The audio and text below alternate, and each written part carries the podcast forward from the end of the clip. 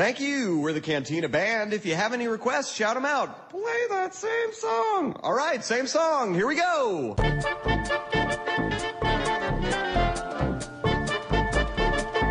Vocês já se pegaram assistindo um filme que falaram, falaram assim, pelo menos naquele momento, putz, acho que essa hora eu não vou conseguir absorver esse filme, seja porque ele é um filme muito difícil, muito complexo, muito profundo, mas não por. Não por talvez vocês sentirem isso por causa, por causa da idade que vocês estavam assistindo esse filme, mas relembrando, puxando da memória, vocês conseguem lembrar algumas vezes, alguma vez que vocês se sentiram assim? Eu vou dar um exemplo meu, que a primeira vez que eu fui ver um filme do Cronenberg chamado Spider, Desafia Sua Mente, eu, eu, eu, eu não era eu não era uma pessoa muito nova, né? Eu já tinha mais, eu já tinha uns 20 anos, mas eu, eu, eu tava era um filme, eu achei que é um filme muito interessante, mas eu falei para mim mesmo, não falei, pera, eu preciso parar pra ver esse filme, eu preciso dormir um pouco, porque tava é muita informação uma em cima da outra, era pra, pra absorver. Já, eu, cara, eu passo, eu passo por isso direto ainda, viu? Tem muito filme que eu vou assistir e aí eu penso, eu faço uma, um julgamento do filme, acho uma porcaria, então não entendo, e depois eu vou reassistir e percebo isso, cara. Eu lembro que quando era criança, cara, eu devia ter uns 8 anos quando eu assisti Poderosa Afrodite, do Woody Allen. Uhum. Eu, tipo, achei aquele filme uma bosta.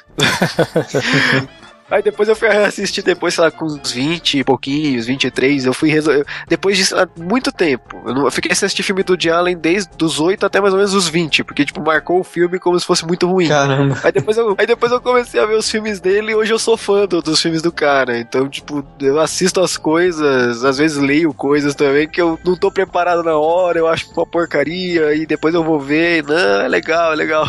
A última vez que isso aconteceu comigo, a mais recente que eu me lembro, assim, foi assistindo O Homem Duplicado, do Denis Villeneuve. Sim. O nome original é Enemy, né? Jake Hall. Isso, esse mesmo. Ele é, ele é bem loucão, assim, né? Precisei ver umas duas vezes também para absorver direito. Pois é, e isso não, isso não quer dizer que seja um demérito do filme ou mesmo nosso, né? Claro que às vezes também é, tem questões assim que o filme ele é, ele é na narrativa, a gente já falou outras vezes disso, né? A narrativa às vezes não, não ajuda. Esse próprio filme do Spider, eu acho que ele tem uma narrativa lenta, mas ao mesmo, mas ao mesmo tempo não é, não é isso não, não atrapalha o filme, mas assim, foi muito difícil de absorver para mim, mesmo com uma, mesmo com, com meus com meus 20 anos, né? Depois que eu assisti pela segunda vez, eu já ah, já, já adquiri melhor aí as, o que ele tava querendo passar. Tiago, esse é aquele com Ralph Fiennes? Esse mesmo. Ah, esse eu não vi, ó, cara. Eu sempre quero ver esse filme. Tinha até na Netflix, não tinha? Sim. E já, já citaram 2001? Não. Ah, 2001, é um eu parei cara de... que... 2001 Então, é um dos filmes que Ah, é difícil, pra entender. Acho que eu fui entender ele lá pela terceira. Quer dizer, não é que eu fui entender. Eu, é, como o próprio Kubrick diz, né? Se você entendeu 2001, eu fiz alguma coisa errada. Mas talvez assim, ah, 2001 não é um filme pra entender. É um filme talvez pra apreciar. É um filme pra, sei lá, degustar.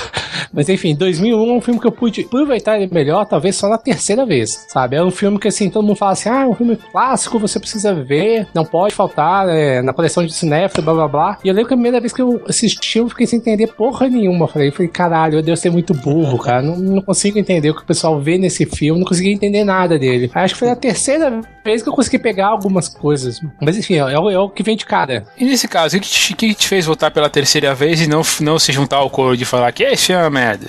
Então, cara, eu desde que eu me entendo por gente, sempre gostei muito de cinema. Então, eu, eu quis testar os meus limites. Então, eu, eu fui. Ah, é comecei bom. a assistir filmes mais antigos e comecei a ter uma preferência por filmes do Kubrick. Então, comecei a. Eu lembro de Iluminado, Laranja Mecânica, Nascido pra Matar, Glória Feita de Sangue. E eu fui falei assim: porra, 2001 é do Kubrick. Porra, se eu gosto de todos esses filmes, acho eles geniais, eu tenho que ver 2001 de novo. Então, foi eu lá pela, pela terceira vez, aí já come- comecei a captar mais coisas. E aí você vai estudando, né? Você vai procurando entender melhor a linguagem cinematográfica, que te ajuda bastante, né? Mas enfim, é, acho que é algo que a gente sempre fala. É, filmes são bo é, é bom você revisitá-los de vez em quando, porque o que eu penso hoje pode mudar daqui a um ano, porque o filme, todo filme ele conversa muito com o espectador, tá sabe? E por isso que às vezes as pessoas confundem o, o que elas gostam e o que elas acham bom. E isso é muito relativo, porque gosto é muito relativo. Tem gente que pode gostar de As Branquelas, né, cara? Vai fazer o quê? Pode estar feliz que vai ter continuação, né? Bom. É a preferência de cada um, cara. Mas você, sei lá, entender o filme, por que ele é bom, por que ele é ruim, isso leva, leva um tempinho. Às vezes pra gente mesmo tem a dificuldade de entender alguns, algumas nuances, algumas camadas, pegar todas as camadas de um determinado filme. 2001 é, é um caso muito à parte, né? Porque porque é, é 2001, né? E eu acho que é uma boa dica que o, que o Marcelo falou, né? Se você achou um filme difícil na época, tenta revisitá-lo agora. Sim, sim, não, isso é bem válido, cara. Pois é. Aqui é o Thiago Liro Tigre. Aqui é o Cliff. Aqui é Marcelo Zaioli. E aqui é Matheus Des. E você está ouvindo o TriCast.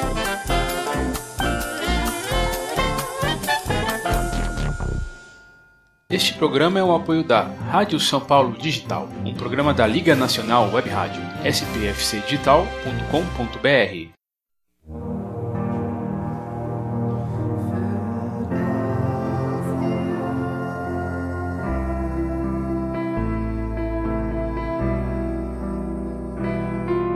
Olha nós aqui de novo, voltando aos anos 1990. Uma coisa que a gente visita, uma década que nós visitamos no episódio passado, o Exterminador do Futuro 2, e também voltamos a 1993, ou seja, a gente já está completando assim as nossas aulas, digamos assim, né? É, vai ficar cada vez mais raro aquela introdução que a gente faz, que a gente tem feito nos últimos episódios falando sobre essa década, porque a gente vai acabar se repetindo aqui. Mas a gente não falou tanto de 1993 ainda no cinema. O que a gente vai falar hoje, nós voltamos a um tema muito atual, realmente, porque é um reflexo do que a gente comentou lá no, no Papo Cinéfilo no episódio passado. Hoje nós vamos falar sobre o filme Filadélfia, 1993, do diretor Jonathan Demme, com o Tom Hanks e o Denzel Washington no elenco.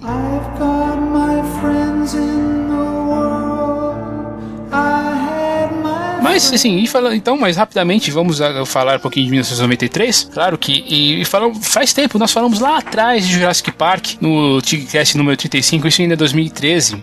Mas também foi um ano de Alice de Schindler, Uma Babá Quase Perfeita, Amor a Queima-Roupa, que é um filme que tem um roteiro do Tarantino que eu gosto, que eu gosto bastante, que é dire- tem a direção do Tony Scott. Muito bom. É, o Último Grande Herói, Proposta Indecente, Free Willy de 93 também. Tênis do Pimentinha. É o Tem o Demolidor Robocop do 3 Stallone. também, né? Demolidor do Stallone. Pra lembrar das animações, tem o filme do Tom Jerry. Ixi, esse aí.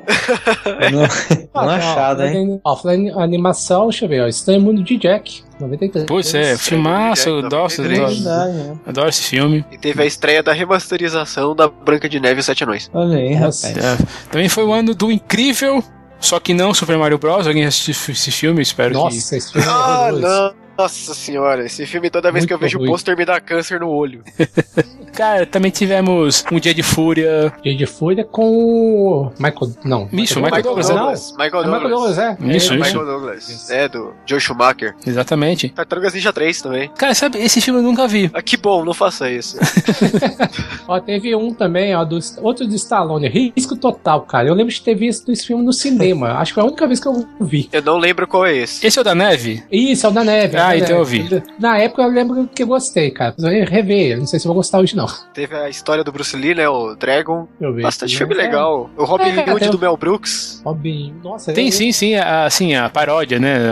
A louca história de Robin Paródia Hood. do Robin Hood. A louca história do Robin Hood, é. Ah, cara, até que foi um ano bom, pô, Pô, olha, tem o piano, o piano é de 93, o filme com o Sam Neill e, a, e o. Harry Keitel e a Holly Hunter. E, e, né, e tem a Anna Paquin, né? Que hoje em dia é muito conhecida pelo True Blood e por causa da, de ser vampira no, no, no, nos filmes X-Men. né? Olha, teve também a Proposta Indecente, cara, com a Demi Moore e o Rob Redford. Cara, esse, fi- que esse filme eu lembro que causou uma, uma certa polêmica na época. Sim, sim, sim, cara. Demi Moore lindíssima, né, cara? Puta merda.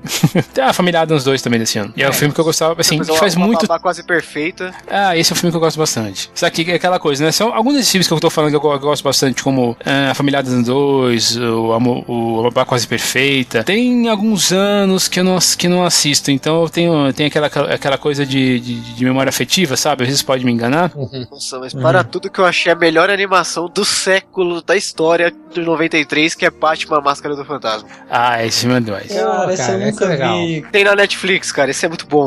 Nossa, Falou, isso é legal galera. mesmo. Sim, sim, é, eu, eu acho muito legal. E não só isso, né? Tem alguns fatos em 93, assim, que eu acho que eu acho, assim, dentro do cinema, que acho que é válido fala, falar, né? Dos anos 90 a gente acabou falando assim, em geral, assim, da, da história, como isso afeta como os Estados Unidos, foi- como a produção, como a história afetou a produção. Eu recomendo muito que você ouça os, outros- os outros Tigcasts dos anos 90. Mas, por exemplo, tivemos. ah, eu falei aí do, do Super Mario Bros, né? Que, queira ou não queira, foi o primeiro filme live action baseado num videogame. Pena que começou tão mal e eu diria que isso é o motivo, assim, de 99% dos filmes de, de videogame serem, serem uma grande porcaria. É por causa de como foram vistos em Mario Bros. Já foram, foram é, enterrados Não, ali, Thiago, né? você tá errado.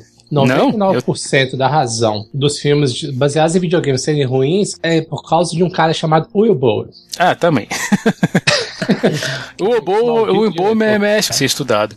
Cara, como uma pessoa tão incompetente consegue, consegue emprego, né? É. Imagine você, nobre espectador, ó, nobre ouvinte, ouvinte que tá aí ouvindo o Tigcast, imagine você no seu trabalho, se você fizer um monte de cagada consecutiva, seu chefe com certeza vai te mandar embora, cara. E o Embo tá sempre aí, né, cara? Tá lá, fazendo um filminho aqui, outro ali. E, e o bom dele, cara, quer dizer, o bom, se você pegar, cara, ele é sempre constante, né, cara? Um diretor bem regular, né? Porque os filmes dele geralmente são todos ruins. Sim, sim. Ele, ele fez um projeto no Catarse pra fazer um novo filme, tipo no Kickstarter, né? Ah, eu E vi não aí, conseguiu cara. dinheiro. Aí ele saiu xingando todo mundo. Sim, cara, ficou, deu piti, falou que não ia trabalhar mais.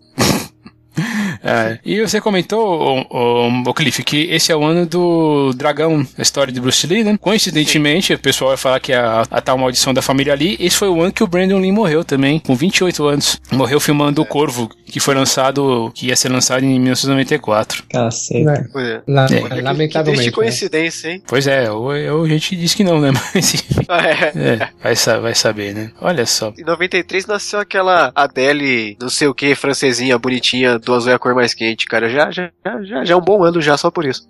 É. Opa! né? rapaz. Conheço algumas pessoas que gostam muito dela. Adele Strapoff, Strap, é alguma coisa assim. Exarchopolos. não sei É. Paulo. né?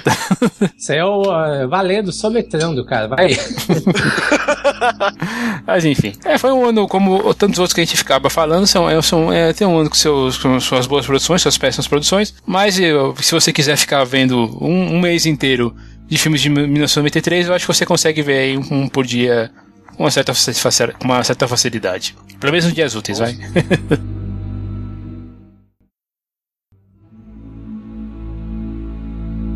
Tá, então, agora a gente vai falar do diretor, do roteiro e do elenco aí de Philadelphia, esse filme de 1993. E vamos começar então com o diretor, né? O, o Jonathan Demme, que é de 44. Ele, nesse ano ele ainda vai ter, vai ter um filme aí. Mas eu acho que ele não vai. Ele é muito conhecido realmente por causa de Filadélfia e do outro, do outro grande filme dele, é o Silêncio dos Inocentes de 1991, dois anos antes, né? Apesar de ter, dele não, não ter, ele não ter parado desde, desde os anos 70, né? Ele, ele fez, além, de, além desses dois aí que realmente fez, a, a- fez o, o sucesso dele, ele fez Sob o Domínio do Mal, um filme em 2004 também, com o Denzel Washington, que é uma refilmagem do, do filme do Sam Peckinpah, mas mais recentemente ele fez um filme com aquele casamento de Rachel. Pra quem gosta de, de- de séries, assim, ele, ele, ele, tá, ele dirigiu dois episódios daquela série The Killing, que é que agora, atualmente também a nova temporada foi, foi adotada pela, pela Netflix, né? Sim, sim. Ele, pelo que eu tava vendo aqui da filmografia dele, ele é bem metido com documentário também, né? É uma parte que eu, não, que eu não- realmente eu, não conheço dele, mas, mas realmente dá pra ver assim. Ele tem aqui pelo menos uns, uns cinco documentários. Alguns pra- foram feitos pra televisão, mas tem, é, tem alguns que foram pro cinema mesmo. Esse Jimmy Carter, Man from Plains, eu acho que eu assisti. Tenho a ligeira impressão que eu assisti numa. Não, eu definitivamente assisti esse filme, sim. Eu achei uma, uma, coisa, é, uma coisa muito interessante. Eu peguei, eu peguei provavelmente na cultura, assim, uma noite em Sony, e eu acabei vendo o filme. Ele é um, um documentário longo. Isso é depois do Jimmy Carter ser, ser presidente dos Estados Unidos. É um filme, filme de 2007, né? Ele tinha escrito um livro sobre a, sobre a Palestina, e aí ele acompanhou o, o, o pre- o ex-presidente pela, pela, pela, digamos, turnê, a turnê do livro. Mas daí foi a última coisa que eu vi dele mesmo. Esse, esse Sob o Domínio do Mal, por exemplo, que eu não, eu não, eu não assisti, eu não, eu não posso nem, nem falar assim como é que, como é que é a. Como é que, fo- como é que foi isso. Não sei se vocês conseguiram assistir. Eu não vi, eu perdi esse. Eu assisti. É bem, é bem interessante, assim. É um, um filme que tem um bom clima, tem uma, tem uma direção legal. É um bom trabalho dele. Eu não sei por que, que ele não tem mais trabalhos de destaque, né? A gente só lembra desses três. Uma pena. Ele é um bom diretor, né? Nesses três filmes, a menos. E eu falei, uma, eu comi uma bola. Eu falei que o original é do Peckinpah. Não, o original é do, Sam, Pre- é do, do John Frankenheimer. Eu tô, tô maluco. Não sei se só pra me defender. O filme do, do Sam Peckinpah chama Sob o Domínio do Medo. É de 71 e tem uma refilmagem em 2011. Então eu me- realmente misturei Ah. os nomes. É do mal e do medo, só pra me justificar aqui na minha, na, minha confusão. Hum. Ah, é, mas é bem fácil de confundir, né, pô? Curioso, se você pegar que a sequência de filmes dele, O Silêncio dos Inocentes e Filadélfia, no intervalo de dois anos, e ele não ter conseguido se manter tanto, não sei se intencionalmente, mas enfim, não sei qual, qual foi a intenção dele de trabalho. Mas assim, são dois filmes fortes, que se eu não me engano, é. Os dois foram bem cotados, né, no Oscars. O Silêncio dos Inocentes é um dos Sim. poucos né, que conseguiu conseguiram ganhar todas as categorias principais, que é o, o que foi indicado, né? E depois disso, assim, mesmo ele tendo feito bom- alguns bons filmes, mas nada de tão destaque, tão relevante, né? Não, não, foi re- realmente isso aí. Eu, como, como, eu comentei, né? Eu só vou lembrar desse outro filme aí dele, esse documentário com, né, do, do Jimmy Carter, e depois realmente eu não sei, não sei o que vai acontecer. Tem aí um filme, esse, esse novo, tem um filme aí novo com a, que vai, lançar- vai ser lançado esse ano, provavelmente aqui em setembro no Brasil, que se chama Rick and Flash Volta pra Casa, mas fora, que é, vai ter, a, é, é- tem a Diablo Code escrevendo, e como é a Meryl Streep no elenco, né, Diablo Code que a gente, que a gente conhece aí do, do Juno, Jovens Adultos, Garoto Infernal tal, Night States of Tara, e pode ser uma coisa interessante, né, porque ela é uma, uma, uma, uma escritora bem contestadora. Ah, o casamento de Raquel teve uma boa repercussão quando lançou, assim. O pessoal elogiou, falou que era bom. Eu não, eu não cheguei a assistir, mas ele foi bem. Foi bem alardeado como um filme legal. E falaram até, tipo, ah, do diretor do Silêncio dos Inocentes. Então ficou bem bastante propaganda em cima. É, com esse. É, é a verdade é que com esse, hum, com esse currículo, qualquer pessoa que coloca ele como diretor vai colocar lá na, na- no- nos painéis, lá, né? no- Nos posters do mesmo diretor que trouxe Silêncios Inocentes e, e Filadélfia. Traz aí é uma história mais romântica que você viu na vida. Mas, sabe, pode ser, uma, pode ser uma coisa assim, né? Mas é, isso é, isso é legal. Ele também mostra uma certa versatilidade dele, apesar de eu não realmente não saber do que se trata aí a casamento de, de- de Raquel. E que mais? Nós temos também aí o, roteiro escrito pelo Ron Nis, Nis vamos lá, Ron Niswaner, que também é conhecido aí por esse, eu acho, pelo vivo, ele é um, ele é um, ele é um escritor com poucas, eh, uma filmografia mais, mais curta e realmente o filme mais famoso dele é Filadélfia em 93. Ele apareceu também em outros filmes de televisão, fez Despertar de uma Paixão. e- Nossa, ele fez muito pouca coisa, né? Pois é. Nossa, tô, tô vendo aqui, né? Se você pega aqui pelo IMDB, se a gente tá, acha que o Jonathan Demme talvez tenha feito pouca ou não teve tanto destaque em muitos projetos, nossa, o roteirista aqui fez pouquíssima coisa. E principalmente do Philadelphia, se você pegar, ó, Philadelphia que teve né, um, um certo destaque na época, após isso, cara, olha o hiato que ele tem. 10 Trabalho anos. relevante, poxa. Pois é. É, o cara, o cara é atua, atua desde os anos 80, o primeiro crédito dele é em 82, e ele só tem 14 produções, mais de 20 anos, mais de, mais de 30 anos. Isso mostra que realmente um, um roteiro nem sempre salva, salva a pessoa, né? Ou uma, uma atuação marcante, né? A gente comentou já isso várias vezes, né? Mas deve ter acontecido alguma coisa, não é possível um cara ficar no hiato tão grande. Será que ele foi pescar, foi viver num, numa ilha? É, acho que de repente chegou. é, Eu não sei como é que teve o. como é que foi a, a reação dele porque, pra Filadélfia, porque é um, é um filme tão interessante que. Sim. É assim, aquela que a gente vai ter, a gente vai ter que ficar chutando aqui, porque realmente eu não, eu não sei qual que, é, qual que foi a, a reação dele em, em- em relação ao, ao- filme, né? Pelo menos assim, mais, mais pra frente. Eu não lembro de, de ter visto assim nas minhas pesquisas nada, de, de, nada nenhum motivo pra, pra falar assim, ah, ele ficou tanto fora é, por causa disso. O crédito mais expressivo dele depois do Philadelphia é aquela série lá, o Rei Donovan, que acho que é da HBO, não lembro agora. Então depois de, fora É, isso, ele não tem nada de expressivo. Showtime, né? É, do Showtime, isso, com o Liv Schreiber. Vocês têm uma notícia de- desse filme, dessa série? Porque realmente eu não, eu não vi, não. Cara, a Eu assisti notícia que eu é de que eu larguei ela logo no começo. Ah, então você chegou a ver alguma coisa. E acho que eu vi uns três episódios, assim, antes de largar. Só falta ser os Três que ele escreveu. Pode ser, né? Tá triste. Não, eu não tô lembrando desse filme, não tô lembrando dessa série, não. O, o ator é o, o ator me, me, me é familiar, esse Liv Schreiber. É, o, é o Liv Schreiber, sim. É, mas ele é um detetive particular. É a única coisa que eu sei da série. O plot da série é de que ele é tipo, sabe o lobo do, do, do Pulp Fiction? Ele é tipo o lobo, sabe? Só que ele tem umas tretas de família e é isso a série. Ah, bom. Parece boa, mas parece só. Olha, teve, É. teve bastante episódios aqui, pelo que, eu tô, pelo que eu tô vendo, né? Teve 36 episódios, né? Sim, 36 episódios. Isso daí umas. É, duas ou três, umas três temporadas, realmente. Não tô lembrado. Enfim, é, é difícil você falar de um filme que. de, de- uma produção que acaba assim, tendo, tendo os grandes. É, porque você acaba competindo com dois atores fantásticos aí, que é o Tom Hanks e o Denzel Washington. Dois atores que nós já falamos aqui, aqui em, outros, em outras ocasiões. Falamos do Tom Hanks lá em, em Forrest Gump e o Denzel Washington mais recentemente com o Dia de Treinamento. Ah, putz. é, assim, o que, que a gente não pode falar? O que, que a gente pode não falar de- desses dois, desses dois atores, né? Tanto um como o outro, eles têm, eles têm é, aproximadamente, é, eles têm mais ou menos a, a mesma idade, né? O Tom Hanks é só dois anos mais, mais velho. É, fica até difícil você pegar toda toda a filmografia deles como, como atores, que tem aí seus, seus 70 filmes, um tem 70 filmes, outro tem, e outro tem, é, também tem, tem, tem quase 60. Ah, de novo, a gente fica pensando assim, putz, qual que vai ser os, os melhores filmes desses caras, né? Eles são, tanto Tom, acho que tanto, tanto Tom Hanks quanto o Denzel Washington, eles conseguem ser bem, bem versáteis nos papéis que eles fazem, né? A gente já viu, assim, é que o Tom Hanks, ele, ele tem uma carinha assim, ele tem, ele tem uma, uma é, como se diz, uma, eu acho que ele é até mais versátil ainda, porque, queira ou não queira, a gente conheceu muito dele para alguns filmes de comédia, como uhum. Um Dia Casa Cai, que eu acho, né, que é um filme muito engraçado, Quero Ser Grande, Meu Vizinho Sou um Terror. E aí, ele, claro, ele deu, ele deu essa guinada pra, um, pra mais, pra, pra tragédia, pra tragédias, pra filmes mais dramáticos, como Philadelphia, Forrest Gump, Apollo 13. E, claro, é a voz do Woody, né, da Toy Story original. É. Sim. e foi no Philadelphia que ele ganhou o primeiro Oscar, né? Na verdade, ele fez uma, dobra, uma dobradinha. Ele ganhou por Philadelphia e Forrest Gump, né, em dois anos seguidos, né? E merecidamente, porque eu acho que as duas atuações são formidáveis. Eu já falei aqui outras vezes o quanto eu gosto e quanto Force Gump representa para mim. Tô aqui olhando pro o box dele lindão aqui, importadão aqui meu.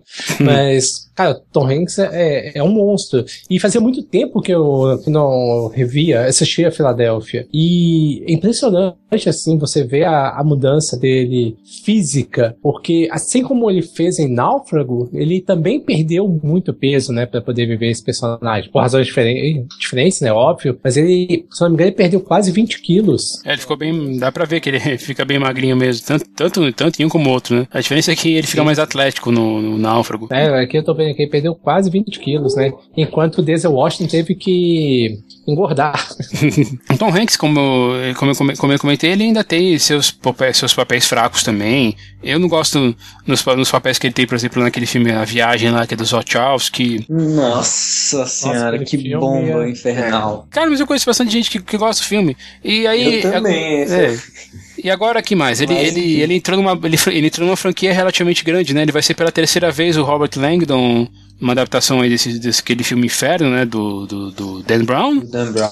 Né? Também não é um bom é papel é dele.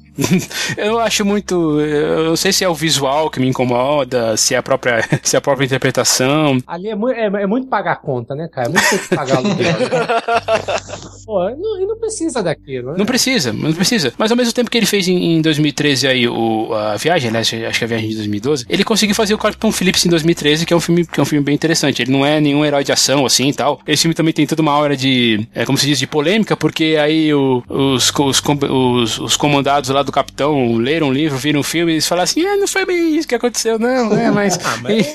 ah, pra, pra termos de storytelling, né? É um bom filme, é um filme interessante. E esse, e esse ano ainda saiu Pontes Espiões aí, que a gente comentou rapidamente, que é um filme aí que ele tá sendo dirigido pelo Spielberg. É, e na verdade ele tem vários filmes com Spielberg, né? Se você ver, pega aí, O Resgate Soldado Ryan, Prenda-me se for capaz, Terminal. Terminal, Terminal é, é um filme que eu eu, é, um, é um daqueles filmes assim que também que eu vejo que as pessoas meio que se dividem, né? Em gostar ah, ou não. Gosto. Eu gosto, eu, eu acho muito bonitinho. Ah, é, ele tem essa coisa toda de ser bonitinho, né? É, cracoxa, sim, cracoxa.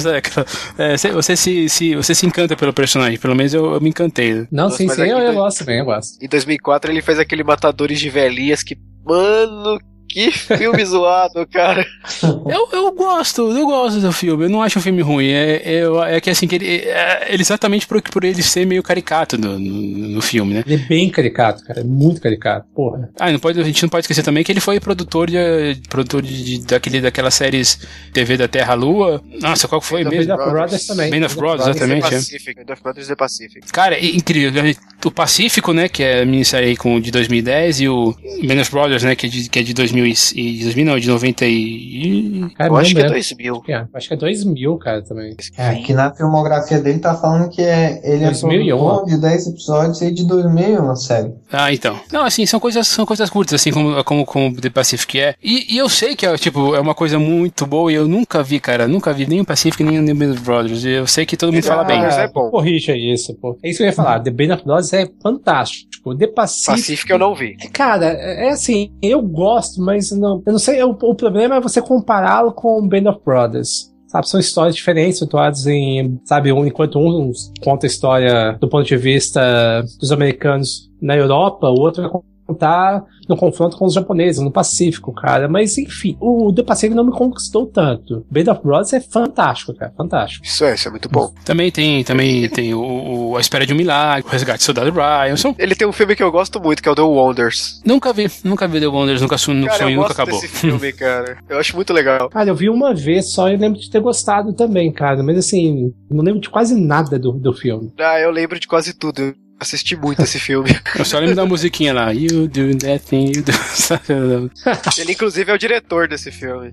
É, como diretor, ele tem, ele tem, ele tem alguns, alguns, algumas, algumas produções bem, bem menos, né, do que, do que, do que atuando por, por motivos óbvios, né? E, e só, só pro, pro cinema só esse, mais aquele tal de Larry Crow, O Amor Está de Volta, que eu, né, que filme de Nossa, 2011. esse filme é horroroso, cara.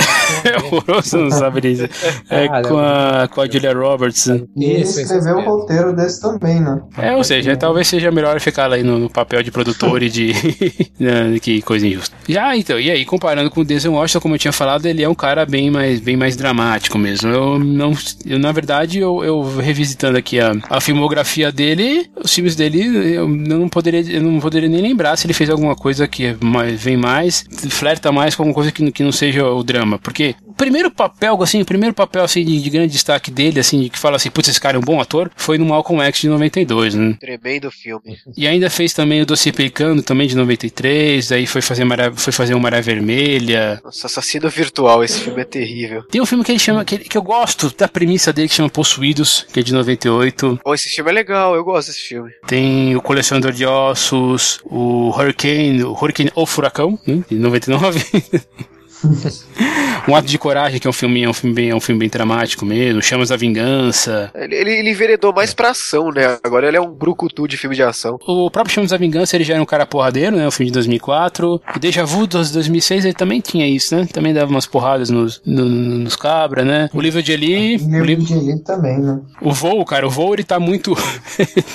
o voo ele tá chapado no filme, isso é, isso é engraçado. E pra mim falaram do tal do Protetor, né? Do The Equalizer, que eu não vi. Eu não, mas falaram bem do Eu filme. também não, não vi, não vi. Falaram bem, eu não vi. O Vô eu gosto da atuação dele, cara. Ele também não vou. É, é, é um filme que eu gosto. Eu, eu tenho um um problema com, a- com o, o terceiro ato do filme, mas em linhas gerais eu gosto do filme. É um filme ok. Ele tá numa, ele tá fazendo, ele tá filmando uma, um remake de Sete Homens e um Destino. Mais um, né?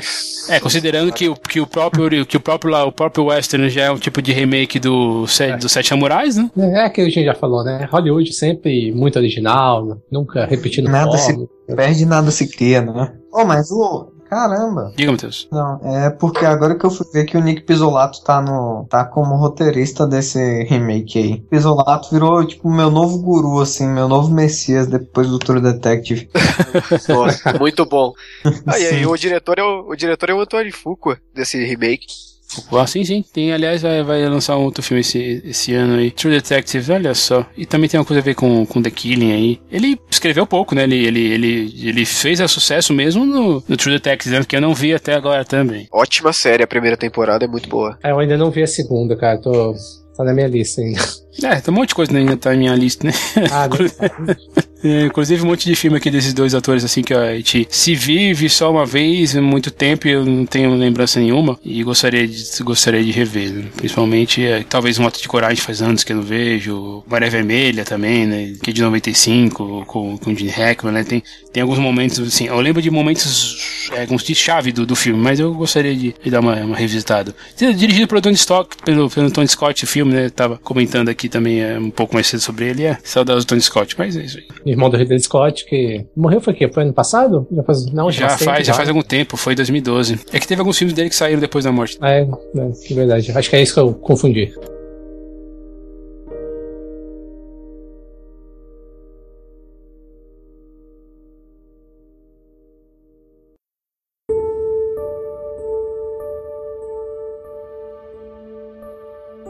Filadélfia foi o primeiro filme de grande estúdio a tratar um tema aí do fantasma do HIV e da AIDS. Talvez tenha sido um grande, um grande motivo assim para você se falar, se falar sobre essa doença, né? Porque aqui naquela época ainda era relativamente, ainda era nova, né? Os primeiros casos da, da síndrome da, da, da imunodeficiência adquirida apareceram no ano de 1982 e tinha, toda aquela história de, de falar, né? De falar que era o câncer gay, né? Só, só gays assim contrariam essa doença e foi uma coisa muito pesada, assim, realmente foi. Se, se, se pô, for pesquisar a história, realmente foi, a- além de todo todo motivo, é, todo motivo reli- religioso que, que vinha por trás da- do, do preconceito contra os homossexuais, né? Aí que, quando, quando apareceu essa doença, que, é- que eles mais foram marginalizados né, na história. Sim. Algo que a gente. É, se- é sempre bom levantar que, assim, o cinema, geralmente, os grandes filmes, eles, de uma maneira ou de outra, eles refletem a época de seu lançamento. Como a gente já comentou aqui que Ma- Matrix talvez seja um dos, dos filmes que melhor representa os anos 90 por questões de inovação tecnológica, influ- influência de computador e tudo. E o Philadelphia é, é um retrato daquele começo dos anos 90, porque hoje em dia você falar de alguém que é soro positiva é uma coisa, porque hoje existem tratamentos, as pessoas conseguem viver, né, eh, com o vírus e só que no, no início dos anos 90, assim, era uma coisa muito, muito absurda. É, porque, assim, as pessoas ainda não sabiam, de fato, o que era, a causa, como surgia, e principalmente por ter é, se proliferado entre os homossexuais, gerou um preconceito, assim, enorme. Até então as pessoas é, acreditavam que apenas os gays que contraíam, e faltava informação na época, né? É, porque era muito recente, então começou muito ali no- nos anos 80 e início dos anos 90 que começou a ter esse, infelizmente, né, falar assim, foi um boom da, da doença. E como você falou, Thiago, o Philadelphia foi um dos primeiros filmes de grande estúdio a, a tratar do tema, que era um tabu, era um tabu principalmente pra Hollywood, cara. E Hollywood, às vezes, pra pegar um, um assunto delicado do momento, demora um pouco. Então, se você pegar próprio HIV, no, no final dos anos 80, co- é, começo, não sei se foi começo, no final, mas enfim, que começou a a proliferar. E só em 93 que a gente foi ver um filme de, de grande destaque, né, que pudesse tratar a situação. E eu gosto muito da maneira como ele é, como é abordado no filme. Como é um caso muito, muito delicado, precisa realmente de, de delicadeza pra abordar, né? E você pega dois desses atores, assim, que a gente já falou, né? Eles já eram é, bem, bem, assim, já eram bem conhecidos na época, né? O, o Denzel tinha feito lá, já tinha feito um papel político em Malcolm X, e o Tom Hanks, apesar de ser conhecido bastante por seus filmes mais leves, mais comédias, né? Eu Quero Ser Grande, por exemplo, né? Ele, ele acho que isso deu uma, uma certa uma, uma certa atenção ao filme por causa disso. Falei, opa, então peraí, né? As pessoas, que que esses dois aí estão envolvidos com o filme desse jeito? Tanto uma coisa assim que tenha passado, assim, que tenha pelo menos chamado a atenção dos produtores, né?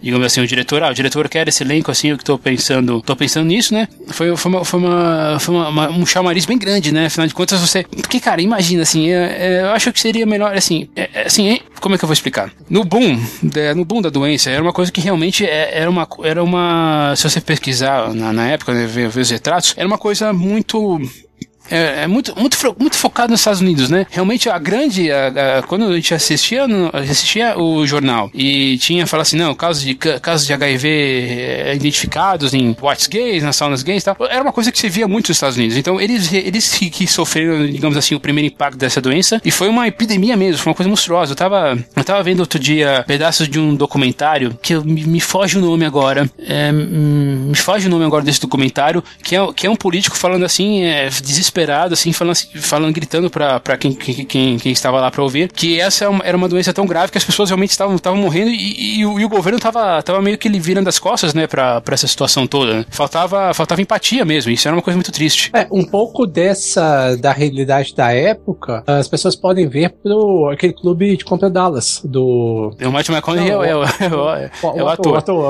É, mas- mas... Mas, enfim, é um, é um filme recente, né? Que Concorreu ao Oscar também, também. Sim, sim, sim. Retrata uma história real que, que trata um pouco da realidade da época. O, o que mostra como que era o tratamento, as pessoas tinham dificuldade para ter acesso aos medicamentos e, e como que todo mundo, assim, na, nos Estados Unidos, ligava automaticamente aos homossexuais. Sendo até que o personagem principal, né, do Matt McConaughey, até no começo ele é muito homofóbico por causa disso, ele, ele, ele fica indignado ao saber que tem, que tem AIDS, que ele fala, não, mas não é possível, eu sou homem, sabe? Como que eu peguei? E uma coisa, até pra complementar o que o Thiago tava falando em relação às escolhas né, de elenco e tudo, eu acho que o diretor foi muito feliz em, nas suas escolhas, não só de elenco, mas também de trilha sonora, porque ele pegou dois ícones da cultura pop americana e talvez trouxe esse público também, né? Que foi tanto Neil Young quanto Bruce Springsteen, sim, poder sim. fazer a trilha sonora do filme. E, aliás, a música é belíssima. Se não me engano, ela, ela ganhou o Oscar, se não me engano, de melhor canção atenção. Aquela Sim, música de,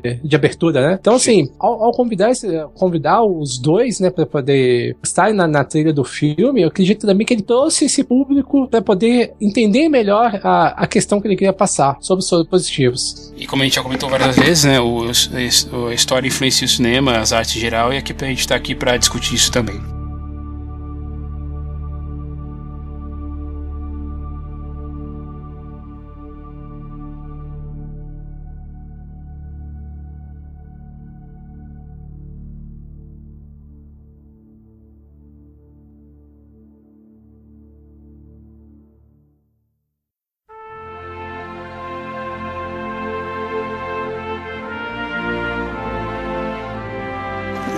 Começar a falar sobre o filme em si. Vamos falar de Filadélfia, filme de 1993. Já vamos falar assim, já vamos, e claro, como já costumamos sempre, como costumamos fazer sempre aqui, o programa é cheio de spoilers. Então eu espero que você já tenha visto e não precisa. Eu, eu acho que é interessante você nem nem passa a pausar o filme para ver se você já viu antes, né? Mas é, é, acho que é mais interessante você você ver o filme, assim, rever o filme depois que a gente que a gente falar aqui, que a gente, tem para falar para você. Enfim, do que que fala primeiro, primeiramente Filadélfia? A gente pode falar que é um filme sobre, sobre o sistema judicial americano, ou sobre a, a luta de, de um homem contra a injustiça, e consequentemente um filme de tribunal, também uma pessoa que, li- que lida com seus, com seus próprios preconceitos, né, re- revendo, inclusive, eh, o próprio, né, o próprio que ele já, que ele já sofreu um dia, que a gente tá falando no caso do, do personagem do, do Denzel Washington, né, que é o, que é o advogado, o Joe Miller, era um, era um filme realmente, que a gente pode falar assim, ah, até relativamente simples, né, na sua, na sua, tema, na sua temática, né, um cara buscando, buscando justiça, mas é interessante que a gente vai vendo esses, ou- esses aspectos que vão costurando a história, e eh, eu acho que ele, que ele se dá, que, ele, que, o, que o diretor, né, se trata muito bem da, desse assunto, desse assunto todo. Né, no começo, por exemplo, no começo a gente tem um, um certo contraste, né, porque como, como vai, aparece a música lá do, do Bruce Springsteen, né, que é Streets of Philadelphia, vai tocando, e a gente vai vendo, assim, aquela cidade, aquela cidade da Filadélfia. E parece, assim, em, em geral, uma cidade muito amigável, as pessoas estão, então, assim, é, são, é uma, é uma filmagem real, sem atores, as pessoas começam a dar tchau pra câmera, e, e mostra todos os aspectos da cidade, né, então você vê, você vê pontos da cidade que são mais, que são mais nobres, você vê também, você ao mesmo tempo que você vê um pouco depois no corte os guetos, as pessoas que, mais humildes, que sofrem. Ali ele quis, eu achei que ele quis mostrar mesmo que a, que a cidade da, da Filadélfia é uma, é uma, é, é um, é um, é assim, é uma, é um lugar, é um lugar bom. Em geral, pelo menos. É, eu acho também que ele quis é, trazer uma, uma certa empatia, né? Para que você se identificasse com aquela cidade. Porque quando ele, faz aqueles planos, né? Aqueles planos, planos longos pela cidade, tudo que trappings, você se identifica com a cidade. Poderia ser a cidade que você vive ali, naturalmente. E eu, eu gosto também da, da, da fotografia ali, sabe? Quase acinzentada, fria, sabe? Não tem mu- cores muito, muito quentes, mas assim, você se sente que é uma cidade acolhedora. Justamente porque você vê vários indivíduos, vários cidadãos ali, em diferentes camadas. É o que o Thiago falou, você vê às vezes o pessoal do gueto, depois você vê o pessoal do parque, sabe? Então, assim, é uma cidade como qualquer outra. Poderia. ah, Se passa na Filadélfia, e é importante porque se pá, o que o filme seja na Filadélfia, né? Porque se não me engano foi a foi a primeira cidade nos Estados Unidos a ter um- uma lei voltada para os homossexuais, tem alguma coisa assim. Eu não me recordo agora. Eu sei que tem uma importância histórica por isso. Mas enfim, é, mas é, é uma cidade que poderia ser qualquer outra, sabe? Poderia ser São Paulo, Brasília, Belo Horizonte, Rio de Janeiro. Você comentou da fotografia, né? Realmente é, ela é bem, bem fria mesmo, assim. Parece que a gente tá passando frio junto com, com o personagem, né? O personagem do, dos Tom Hanks. É, é, o cinematográfico, o cinematográfico, o cinematográfico, o ah, o diretor de fotografia. O, di- caramba. o diretor de fotografia é um cara chamado Taki Fujimoto. Ele já traba ele trabalhou, tinha trabalhado com, com ele em, em Silêncio 1991. Ele também foi diretor de fotografia em Sexto Sentido, Sinais, Curtindo a Vida Doidada. Ele fez bastante coisa. É uma carreira até interessante, né? E versátil, né? O Marcelo falou sobre Filadélfia. É legal dizer que é bem significativa a parte da cidade, porque Filadélfia para os americanos é um- era a cidade dos founding fathers, né, dos pais fundadores, onde assinaram a Declaração de Independência e tudo mais. ah, então é, é uma, isso que eu tava tentando lembrar. é uma cara. cidade que é uma cidade que, Ótimo. que para eles é o símbolo de liberdade, né? Inclusive tem uma Ah. parte do filme que até o personagem do Denzel Washington vai falar esse tipo de coisa.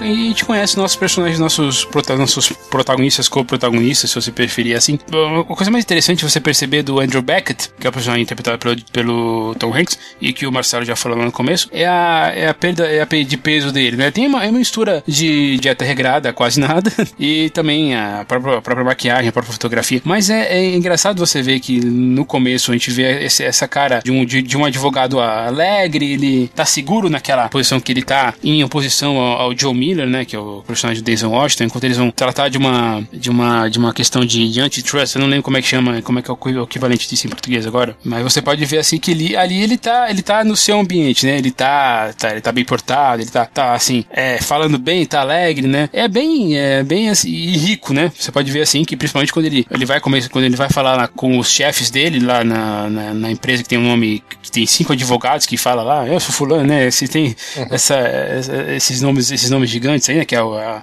a Wheeler, Quinton, a Alan, Swallon e por aí vai, né? Até, até terminar o nome da, da, da empresa. E eles estão lá, aquela cobertura, tomando, champ tomando champanhe, uísque, fumando charuto cubano, que ali a gente começa a ver a, a mudança do, do, do, personagem, né? E tem uma coisa assim, uma coisa que é uma, meio que uma assinatura, né, do, do diretor, isso se você lembrar, por exemplo, de, de Silêncio Inocente dois anos antes, né? Ele usa muito essa, essa aproximação de câmera, né? Então, ele Demais. de close-up, né? Assim mesmo, né? Então, várias vezes a gente vai ver, a gente vai ver, né? Principalmente o Andrew e o Joe, assim, quase, quase colados na, na câmera, né? Na cara. E lá, com o Silêncio Inocente, a mesma coisa, né? Clarice e o Dr. Hector também, o Hannibal Lecter também eram, é, faziam a mesma, a mesma coisa. Quase que, sim, quase falando com a gente, né? Quase falando com a audiência. Sabe que isso me incomodou um pouco no filme? É, eu, eu, eu também. Exageradamente. Eu também, eu também achei. Eu achei que, que eu falei assim, tá, eu entendo, é bem anos, no, talvez entendo, seja bem anos 90, assim, talvez anos ele 80. Ele quer ressaltar ali, né, sabe? Ele quer ressaltar um, a expressão do ator, sabe? Tem alguns momentos que ele quer pegar bem a expressão expressão, a reação do Denzel Washington, mas eu acho que ele exagera, ele perde um pouco a dose. Enquanto no Silêncio dos Inocentes ele usa bastante, mas assim, não tão excessivo quanto, quanto nesse filme. Ele pega demais, isso me incomodou um pouquinho. É, eu acho que talvez na época nem tanto, mas hoje eu, eu percebi, assim, falando da. Até essa questão de ritmo, isso dava uma quebrada no ritmo várias vezes, algumas vezes desnecessário. Eu acho que poderia fluir mais, assim, ó, vamos, vamos, tá, o filme. Né, não é um filme longo, Sim. né? Mas também tem duas horas e pouquinho, mas enfim. A questão do close-up é, é um pouco óbvia, mas enfim, vale comentar que geralmente os diretores usam esse recurso quando eles querem ressaltar a expressão do ator, da reação dele. Então, pá, vai lá, close-up pra você ver o que ele tá sentindo naquele exato momento. E eu acho que é, no filme ele usa excessivamente. Tem situações que você pode deixar o espectador tirar conclusões por si mesmo, ou, ou ter aquela impressão de fundo. Você não precisa ir lá na cara dele, olhar o olhar dele, sabe, tão próximo assim. Por isso que me incomoda, me incomoda a uso excessivo desse recurso. Nessa, nessa cena eu até entendi assim que tinha, tinha até um, um negócio de ele estar tá se sentindo ameaçado, né? Porque o, o cara tá olhando tanto pra testa dele que ele hum. tá quase grudado mesmo, né? E aí tem esse negócio tão próximo da câmera. Mas isso vai se perdendo durante o filme, né? Para de ter um, um propósito maior e vira só.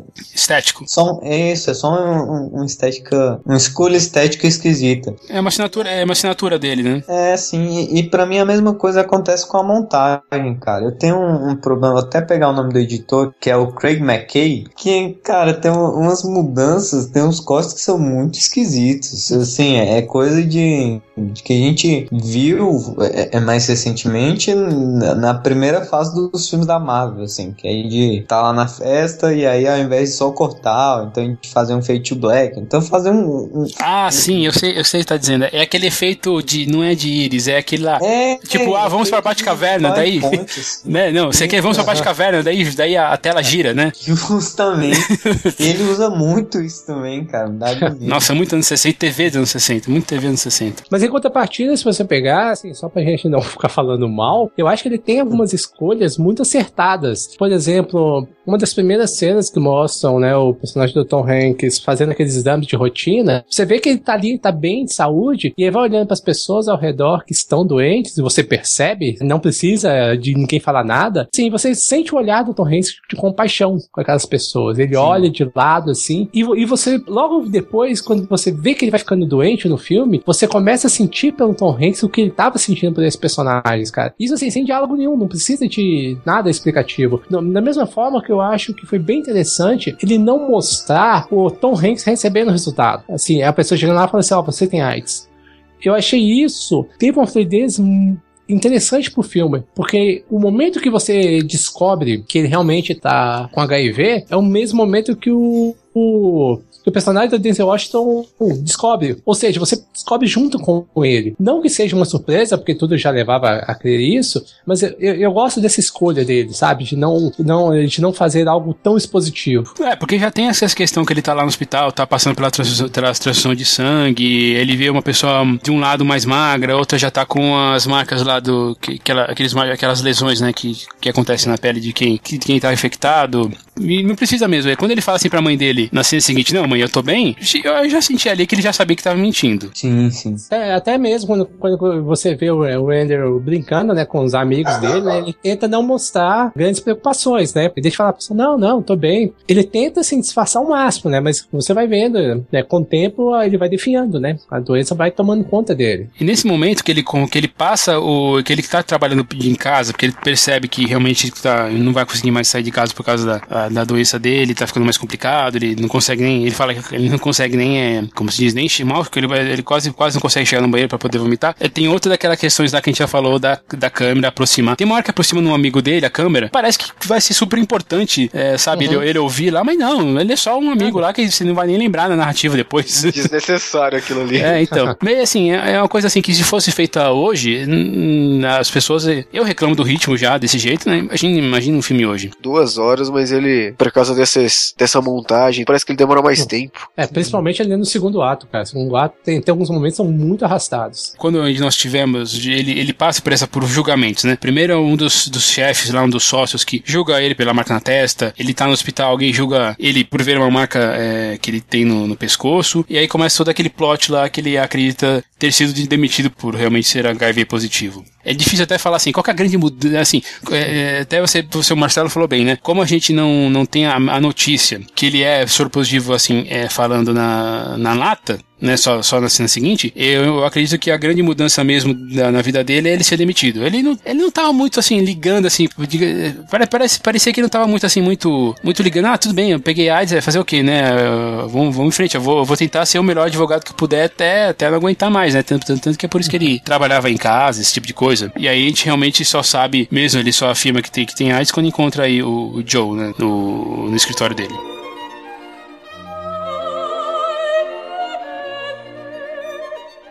Eu tenho um problema com esse filme, que é até a, até a cena da biblioteca ali que ele encontra o Joe, eu não consigo gostar. Eu acho muito arrastado o começo do filme. É, Parece que demora milhões de anos pra passar, cara. Pelo menos a história te pegou assim? A história me pega, mas é que, nossa, parece que não passa, não passa. O filme só ganha ritmo quando começa a entrar no tribunal, aí fica legal. Até nisso eu olhava assim e falava, ah, tá bom, vai, vai logo, vai logo, mostra o que vem depois. Tem algumas construções que eu acho interessante, por exemplo, ah, quando o Joe, quando ele está no, no- escritório do Joe, né, o, o, Andrew, né, ele fala assim, ah, nossa, o que, que aconteceu com você, né, sei lá, algum carro te atropelou dele? Não, eu tenho AIDS. Ele, e daí o Joe, é interessante que ele já dá uns passinhos pra trás, assim, né, quando ele ouve a palavra, né. E, cara, é uma, é uma coisa assim que eu lembro vagamente na, na minha infância, crescendo nos anos 90 com essa questão da AIDS, eu lembro, assim, da, da, da desinformação era uma coisa, pensar hoje é uma coisa ina- inacreditável, né. Eu lembro de umas, eu lembro quando eu tava numa- na escola uma vez, daí um, um colega falou assim, não pise nesse sangue. Daí, ué, por quê? Por causa da AIDS. Eu falei, "Pff, não, imagina, né? Coisa ridícula, né? não, as coisas absurdas, né? E o filme, assim, a gente, quando a gente, quando a gente, quando a gente começa a, a ver essa, essa perda de peso aí, né? Como o Marcelo falou, o ator perdeu 25 quilos, o Denzel Washington, na verdade, né, tava ganhando peso para poder para poder criar essa, essa, essa disparidade entre os dois, né? E tem até uma piada que, o, que enquanto o, o Denzel Washington fazia, fazia uma, uma, uma zoeira com o Tom Hanks, ele comia chocolate na frente dele lá, quando ele tinha que ficar perdendo peso Amigo só pra pra caramba, né?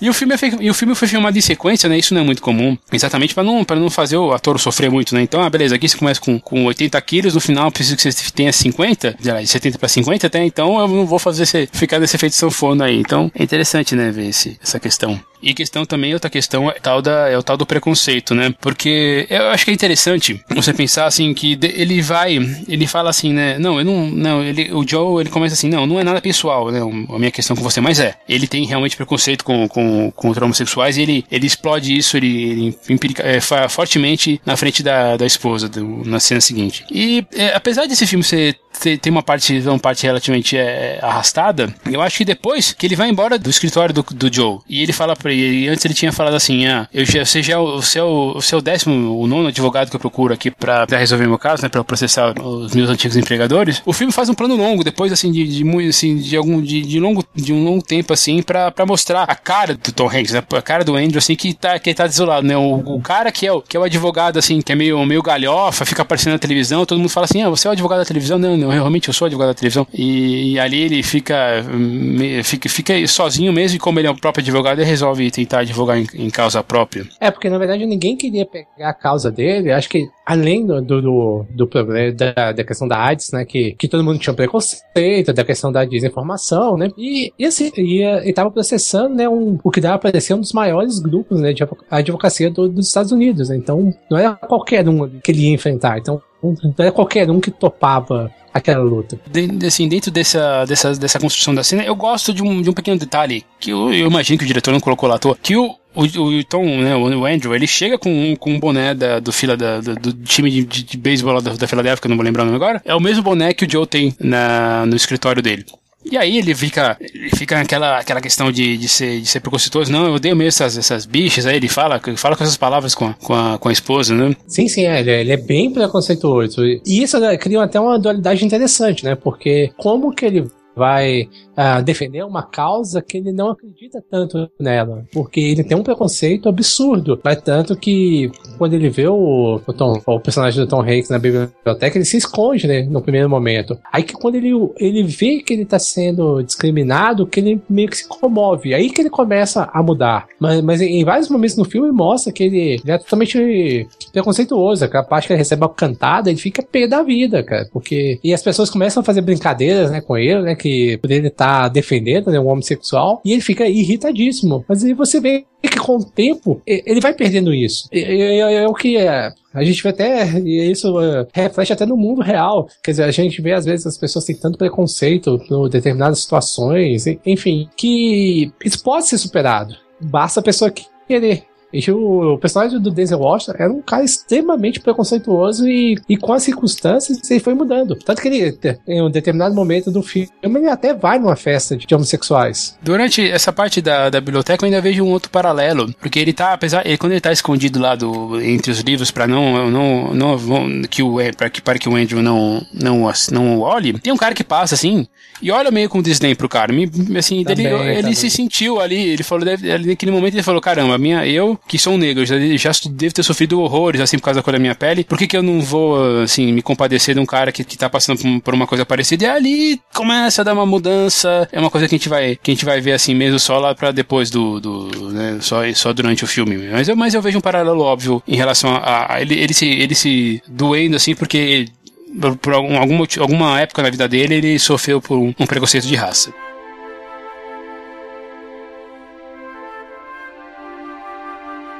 E uma coisa diferente, assim, apesar de a gente ver essa tragédia to- toda na vida do, do, do Andrew, é legal você ver que ele tem um namorado que, né, companheiro, né, que é apaixonado por ele, que, que, é, que é interpretado pelo Antônio Bandeiras, né, que é o Miguel.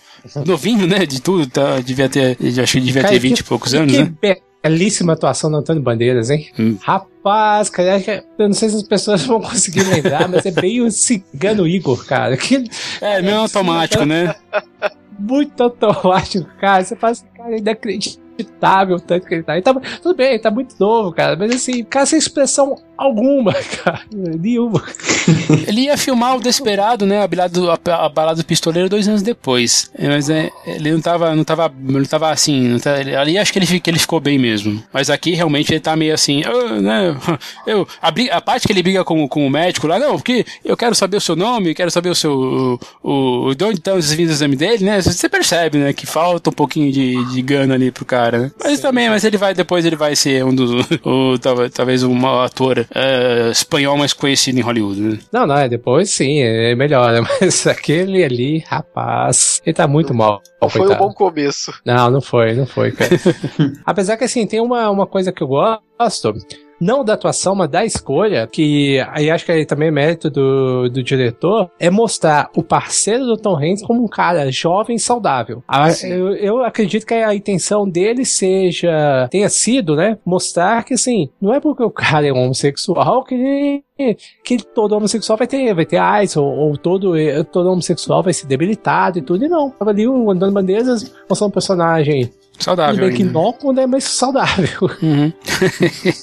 é interessante. Outra coisa que eu acho que também vai nessa, nessa corrente aí de você hum, que você falou, Marcelo. A família do, do personagem, do, do, né, do Angel, ela é muito. Ela, é ela é. é- ela, ela não, não, não, não, não rejeita o, né, o personagem. Você vê tantos, você vê assim tantas histórias de, de, de pais e mães e irmãos, primos, familiares assim rechaçarem um, um parente que é, um, que é homossexual, porque é, por qualquer motivo que seja, né? Mas claro que é, que é, é- que é o preconceito e é, e é muito legal você ver que na família dele quando ele fala não, eu vou realmente processar aí os meus, meus chefes porque eu acredito que eles fizeram isso é, de mal, mas assim, primeiro eu quero perguntar pra vocês o que, que vocês acham, né? Pai, mãe e tal, vocês estão velhinhos, será que vocês não vão sofrer muito com a exposição? Eu vou ficar, vou aparecer na televisão, eles vão falar mentiras sobre mim e aí é muito muito marcante que o que a mãe e os pais, que são, que são aí, né, já, já numa certa idade, eles se compadecem do, do, do filho, né, e falam, não, filho, vai, vai fundo que nós te amamos e os irmãos também, né, beleza, a gente te ama e você, e a gente vai, é, a gente vai estar com você de, pelo que der e vier. De novo,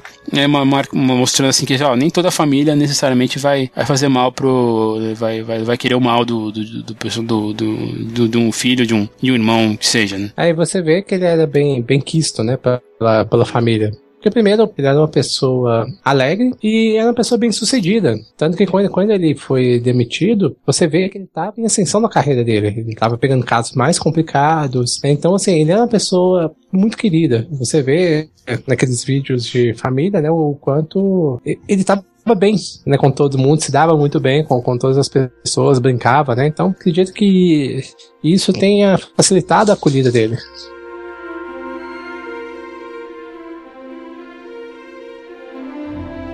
E tem esse momento aí que acho que o Cliff falou que pra, pra você que o filme que fica, fica menor, né? Ou menor, fica melhor, né, né? Que, que realmente ele vira um filme de júri, né? De tribunal. Sim, é nessa parte, a partir do momento que eles inserem o tribunal, pra mim o filme ganha muito. Não sei se é porque eu gosto de, de filme de tribunal ou se é a, a atuação do Denzel Washington, mas a partir desse momento, pra mim, vira outro filme. Não que eu não goste do começo. O começo é legal, a construção, as sutilezas que a gente vem discu tá discutindo aqui, mas pra mim o começo é muito arrastado. E depois que começa o tribunal, pra mim o filme engrena, vai, vai, vai, que eu nem vejo o tempo passar. E é eu queria falar uma coisa que você comentou, a, em relação Denzel Washington, como ele cresce ali né, nesse momento, né? A atuação dele, assim, sabe, fica fabulosa, uma coisa absurda, absurda. E ele é, E principalmente- ele é cínico, né? Ele é meio cínico, Sim, é sim, sim, aplaudindo, é, fazendo piada, é Sim, sim, demais. sim. É, e ele faz um, um bom contraste com a, com a outra advogada, né? Porque a outra advogada também assim, não é por menos. Ela vai pra atacar e vai pra defender e defende muito bem os clientes dela. E, e ele tem que se virar, cara, porque ele, ele tá enfrentando. Não, não é só a causa que ele tem pela frente, né? Mas é todo um preconceito enraigado ali naquelas pessoas. Você vê assim, anos depois, né, que a gente, a gente, vê, a gente vê coisas parecidas, assim. Ah, é God hates fags, é, Deus criou Adão e Eva, não Adão e Ivo. É, são coisas assim, cara. Você, você vê que isso aconteceu em 1993, 20 anos depois a gente tá aqui falando, ouvindo a mesma ladalinha, a mesma besteira. Infelizmente. E é, acho que é uma, acaba sendo uma. O, o Miller, né? Ele acaba sendo uma inspiração um pouco pro, pro, meus- pros, pros outros advogados. Assim, aquela cena que o, que, uma, que o rapaz negro fala pra ele assim: Ah, é. Pô, eu sei, eu sei- o que você tá fazendo é importante, mas ao mesmo tempo ele não deixa de ser, né, de fazer a, a cantada dele, porque ele. Porque isso também, é uma, também tem uma coisa assim de. Eu não, vou dizer preconceito, mas assim, é, é- talvez seria surpreendente, pelo menos assim, numa visão limitada, um hétero defen- defendendo uma causa homossexual. Sim, acho que tem um pouco disso também, né? De se ele tá defendendo a causa gay, então é porque ele é gay. Ainda mais nos começos dos anos 90. Ah, mas hoje, hoje em dia também você vê um pouco muito disso, né, cara? As pessoas falam assim, ah, mas se você defende gay é porque você também é gay, e não sei o que, blá blá blá, como se, como se você não pudesse é, defender uma causa simplesmente porque você se identifica, porque você acha ela correta, sabe? É, são ó, alguns argumentos simplistas e absurdos, né, que a gente vê por aí. Claro, essa, essa reação, como o Marcelo já falou um pouco mais cedo, né? A reação exacerbada dele, ainda, ainda naquele, na, naquela, naquele preconceito dele, mas, mas assim, é a partir disso que ele, que ele vai ele, ele vai mudando também. Tem a piadinha que o cara faz no bar, né? Enquanto o colega de, de lei lá, o colega advogado fala, e aí, é, mas você tá, você tá ajudando o cara, mas isso não quer dizer que, tá, que você tá fazendo uma também. Os caras começam a rir, ah, né? É. E aí ele começa a dar uma, uma quebrada no, no cara. Não, fala, não, eu faço mesmo. E você? Você não gosta dele? Sabe, tenta é. quebrar os argumentos do, do outro. Ah, mas ainda assim ele ainda tem um, um traço, com contínuo traço preconceituoso, né? Até ele ouvir do barman né, fala assim, uma coisa eu concordo com você, eu, de, eu detesto esses. É, é, ele não usa a palavra viado, mas é uma coisa parecida. Ele fala bicha, eu odeio bicha. É que depende da tradução, né? É. E é, é, justamente nessa parte do bar que tem o, o, diálogo que eu, a que eu me referi quando eu expliquei sobre Filadélfia. Que ele tá, tá os dois personagens, do Denzel e do Tom Hanks, saindo do, do tribunal. Aí alguém pergunta, né? Ah, mas você acha que a lei se aplica a homens gays ou qualquer coisa do tipo? Aí ele fala, não, porque aqui é Filadélfia, terra da liberdade, e a lei diz que todos os homens são iguais. Não fala homem gay ou heterossexual, fala todos os homens são iguais. Então é aí que, que, gente, que você percebe por que, que é significativo ser naquela cidade e não em qualquer outra. Né? E é também significativo ser o advogado que ele é, né? Ele sabe lidar com, a, com, com os holofotes, né? Ele está relativamente acostumado com isso, né? Ele tem aquela, aquela piadinha, não, explica para mim como se eu for, como se eu tivesse seis anos de idade, como se eu tivesse quatro anos de idade, né? Pra, que é, que é uma, uma característica dele, né? Do, do, do Miller.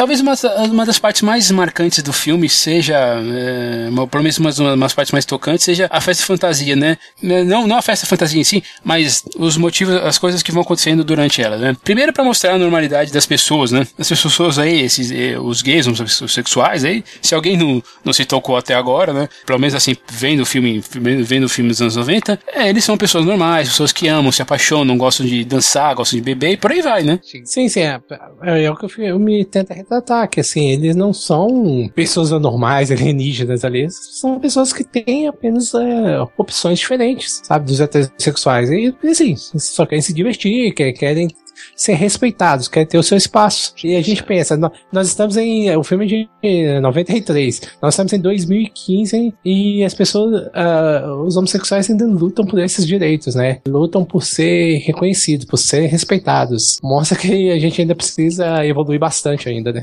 Daí, daí tem esse momento da ópera, que o Andrew ele começa a cantar lá Mama Morta do, do Chenier, belamente interpretado pela Maria Callas. Naquele momento você vê até que a fotografia muda também, tem a, é, é todo um, é todo uma questão de como, como o personagem está se sentindo, né? E, e o Miller, ele fica até meio, ele fica até meio, meio, meio tocado por essa, por, por essa mudança, né? Ele, ele, fica até meio desconcertado, assim, né? Ele é, não, melhor eu ir embora aqui que tá acontecendo alguma coisa comigo, né? É, é, eu não assim, tem, tem gente assim que eu já vi alguém, alguém, eu já eu dei uma olhada rápida, assim, alguém comentando assim, falando sobre, sobre, ah, ali ele se descobriu, ali ele se descobriu um, um pouco, descobriu o lado, o lado homossexual dele. Eu não posso afirmar isso com, com certeza, mas eu, mas eu posso dizer que ele realmente saiu mudado daquela experiência. Cara, pra mim essa é a melhor cena do filme, assim. Com certeza. E eu só tenho um problema com, a, com, com, o comprimento dela, sabe? Ah, não, é, eu acho que ela, se ela durasse um pouco menos, ela ia ser um pouco menos incrível. Porque eu, eu acho que ele sai mudado dali e, e eu acho que a, a, a, fotografia do filme explica um pouco disso. Porque a, a cena começa, o, o rosto dele tá no escuro. E e à medida que o, que o personagem do, do, Tom Hanks vai se expressando e vai falando sobre a música e, e, vai dançando, né? Porque ele dança junto com, com o poste dele lá, que ele tá tomando a, a, a medicação. E, e a cada vez que mostra o, o, o, personagem do Denzel Washington, ele tá mais iluminado. Tem uma luz que fica indo e voltando assim no, no rosto dele, sabe? Então é. é, é Ela acompanha é aquela, aquele, aquela, aquela lareira, né? Tá, o negócio tá ficando assim. É, tá ficando quente, né? Tá ficando emocionante mesmo. Totalmente. E, e, e a cada vez que mostra o personagem do Denzel Washington, a, a câmera tá mais perto do, do, rosto dele e o rosto dele tá mais iluminado, sabe? É como se essa, essa expressão da, da personagem do Tom Hanks iluminasse ele e falasse: ó, agora, agora eu entendi o que é você e agora eu entendi é, é, qual que é a nossa relação, sabe? Eu entendi que a gente é ser humano e que você se emociona do mesmo jeito que eu me emociono como, sabe? Cara, eu acho essa cena muito demais, assim. Cara, essa cena é linda, cara. Sim, é fantástica essa cena, não tenho dúvida. É uma cena muito emocionante mesmo. A filmagem, a maneira de filmar, o jeito que a câmera faz com os planos do Tom Hanks que vai mostrando, girando, aí aproxima dele, de repente vem meio de cima, e aqueles cortes que vai fazendo, cara, aquilo, aquela É cena muito intenso. Vale o filme inteiro, é muito intenso, é lindo, é poético, e não é só o personagem do Denzel que é, tipo, transforma, aquela cena é sensacional, aquela sequência. É, ela, ela além de tudo, né, ela, ela esteticamente, como você falou, ela é interessante. Apesar de eu achar, ainda acho que ela poderia ser um pouquinho mais curta só, mas eu ainda acho que ela, ela é uma cena fantástica no filme. Talvez seja a melhor, melhor parte mesmo do filme, que faz um certo reflexo com, a, com, com o arco final, é que a gente vai se aproximando.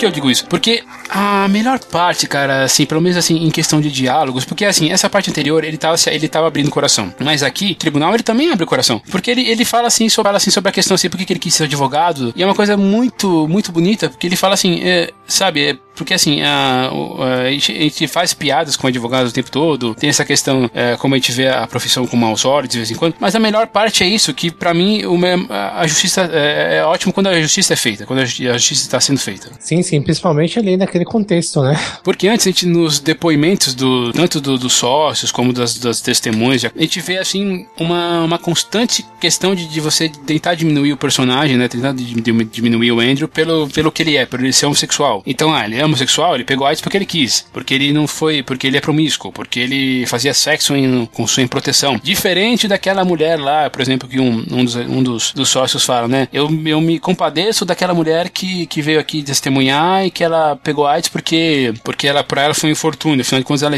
ela, não, ela, não, ela não quis isso, ela só estava se tratando e alguém, e alguém é, pa- pa- passou pra ela por meio de transfusão. E isso quer dizer, por acaso, quando você, quando você usa um argumento desse, que aquele cara ele queria ficar doente, ninguém quer ficar doente desse jeito, uma, de, uma, de uma doença que, que não tem cura, cara, até hoje, e talvez, e talvez nunca tenha. Não, é aí que define a pessoa totalmente, cara. Fazer ela ficar toda dependente, né?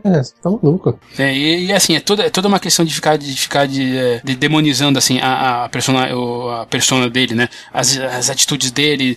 É uma coisa muito triste quando a advogada do, dos sócios pergunta pra ele: você, conhece, você já frequentou aquele cinema? O que, que você fazia naquele cinema? Você é um sujo, tal, não sei o quê. E nessa parte que ele, come, que ele começa a ficar ma- mais, assim, mais incomodado, né? E talvez a parte mais marcante seja quando ele fala sobre a, a questão né, da- das marcas da- que ele tinha na testa, né? Quando ele foi demitido. E aí ele abre o peito e aí tem as marcas no- no- ali, as marcas, né? Eu acho que, que talvez alguém falaria assim, pô, mas é exagerado mostrar, mas eu acho que nessas, nesse caso você precisava. Não, não, acho que não. Não é, ainda, não é. mais, ainda mais pela circunstância, pela época, né? E é legal nessa parte porque não mostra logo de, de primeira a- a- as marcas que ele tem, mostra a reação das pessoas e todo mundo com aquela cara de espantado, de medo, de nojo, assim. Então é muito. Acho que aumenta muito mais o impacto da cena ela ter sido feita dessa maneira. É, Na verdade, é, acaba sendo uma, uma mistura, né? É, justamente isso que eu ia falar agora. Ao mesmo tempo é uma escolha do da personagem do Denzel Washington, né? De, de chocar ali o personagem, o pessoal que tá no tribunal. Aí quando ele tem o colapso e realmente não aguenta é, estar, estar pra, no, no final do julgamento, né? Que, e realmente é, tem, tem, apesar de todo, todos, todos os elementos, é, é legal você ver o. É, é vibrante você ver o júri fazendo, fazendo justiça, né? Tem um, um ator ali que, é, que faz parte do júri que ele é relativamente famoso, é relativamente, conhecido. É aquelas, aquela coisa, né? Cara, eu já vi essa cara em algum lugar, como a gente falou e no filme do, filme do Rambo, que ele fala assim: não, é, a- os argumentos do cara é- são ridículos. Como é que eu. né, E aí você vê que, se você vê as reações dele durante o júri antes, ele, ele parecia tão preconceituoso quanto, quanto os outros. E aí, ali dentro daqueles dias da, do julgamento, ele, ele, ele mudou a, a perspectiva dele. Que eu imagino, assim, que essa tenha sido a maior intenção do Jonathan Demme e do, do, do Ron Nisman, Nismander, que é pra,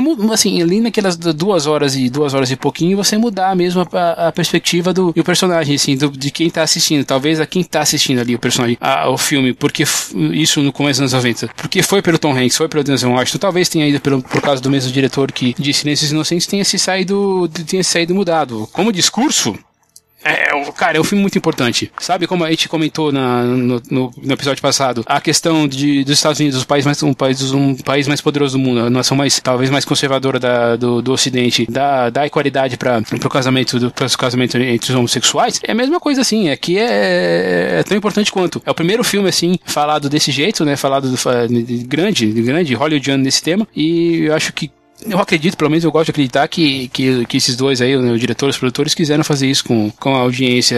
Realmente é tocar o coração delas, né? E nesse desse problema que, tá bom, começou com. Pode ter começado por. É, hoje em dia, se você ler um livro que chama. É, eu, eu, se eu tô bem lembrado, chama Origem da AIDS, que ele traça toda, toda, toda essa, essa. Eu vou ter que pesquisar de novo pra ver se é isso. É, até recomendo que quem, quem estiver ouvindo, se, se, se vocês não conhecem o, o SciCast, ouçam o SciCast sobre, sobre AIDS, eles falam exatamente sobre isso. Então, isso, isso é pra isso, né? Pra sensibilizar mesmo quem tá assistindo e, e acho que, que todo mundo, assim, que, que tem algum tipo de, de preconceito ainda deveria.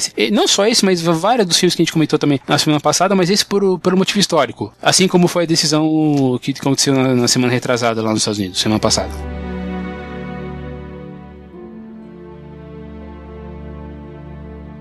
E quando a gente chega no fim do, do, terceiro ato, que, cara, a gente já passou por cada perrengue, a gente tá sofrendo junto com, com eles, né, dali da, da apesar da decisão ter certo, né, o Andrew ganha, consegue ter, ter a, seu, a, a, a, sua decisão reconhecida, que foi realmente um erro, do, foi uma injustiça, e é, sabe quando a gente, a gente tá falando da, da, dos closes, aqui eu acho que é um momento que funciona bem os closes. Porque a gente, é, a gente tá olhando olho no olho, né? Os personagens estão olhando olho, olho no olho. E, né, e dessa vez o Miller ele se aproxima do Angel e toca nele realmente, ajusta a máscara de respiração dele e ali ele se, sim, digamos, se entrega. Sim, essa parte é, é linda, né? E, e, inclusive ela, ela conversa com todo o resto do filme que fala muito desse, né, de, de, desse preconceito pela ignorância, né? De ah, não vou chegar perto do cara porque é, eu não sei como é que esse negócio é transferido, então prefiro prefiro evitar, né? E esse, esse contato ele fala muito disso, né? O cara tá ajeitando um, um aparelho respiratório, né? Um cara que tá doente numa, numa maca. Cara, é um filme, é um filme assim muito tocante, porque principalmente quando você vê aquele que aqueles são os momentos finais do, do Andrew, né? O irmão, o irmão se despede, o irmão,